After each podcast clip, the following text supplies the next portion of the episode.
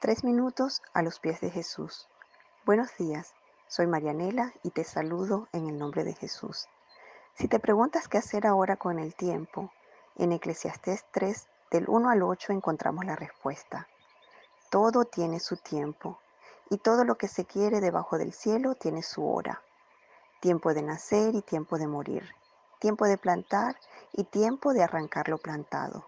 Tiempo de matar y tiempo de curar tiempo de destruir y tiempo de edificar, tiempo de llorar y tiempo de reír, tiempo de endechar y tiempo de bailar, tiempo de esparcir piedras y tiempo de juntar piedras, tiempo de abrazar y tiempo de abstenerse de abrazar, tiempo de buscar y tiempo de perder, tiempo de guardar y tiempo de desechar, tiempo de romper y tiempo de coser, tiempo de callar y tiempo de hablar, tiempo de amar y tiempo de aborrecer tiempo de guerra y tiempo de paz. Ahora, para muchos de nosotros es tiempo de estar quietos en casa, tal vez para trabajar desde la casa o para jugar y estudiar con nuestros hijos, para buscar intimidad con el Señor o para hablar con nuestros familiares por teléfono en Latinoamérica del amor y de la paz de Cristo. Para algunos es tiempo de salir a trabajar o de ayudar a otros. Ahora es tiempo para todos de seguir las reglas que nos da el gobierno, de cuidarnos y de cuidar de no contagiarnos por amor al prójimo. La vida sigue y sabemos que Dios tiene todo bajo control, que sigue habiendo tiempo para todo y que todo tiene su tiempo.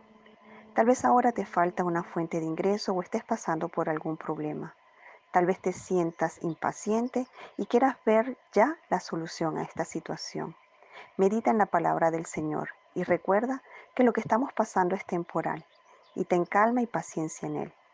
En su palabra nos dice, segunda de Corintios 4, 16 al 18, Por tanto, no desfallecemos.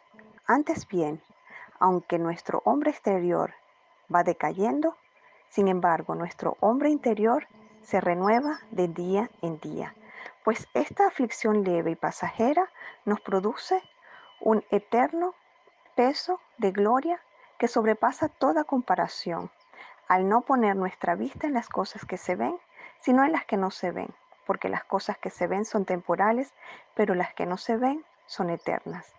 Estas palabras nos recuerdan que nuestra meta va más allá de lo que estamos viviendo y que es un tiempo de prepararnos para lo que es realmente relevante, una vida eterna con nuestro Señor Jesucristo. ¿Qué piensas tú de esto? Nos gustaría escuchar tu testimonio u opinión. Nos puedes visitar en iglesialatina.com. Que tengas un día bendecido.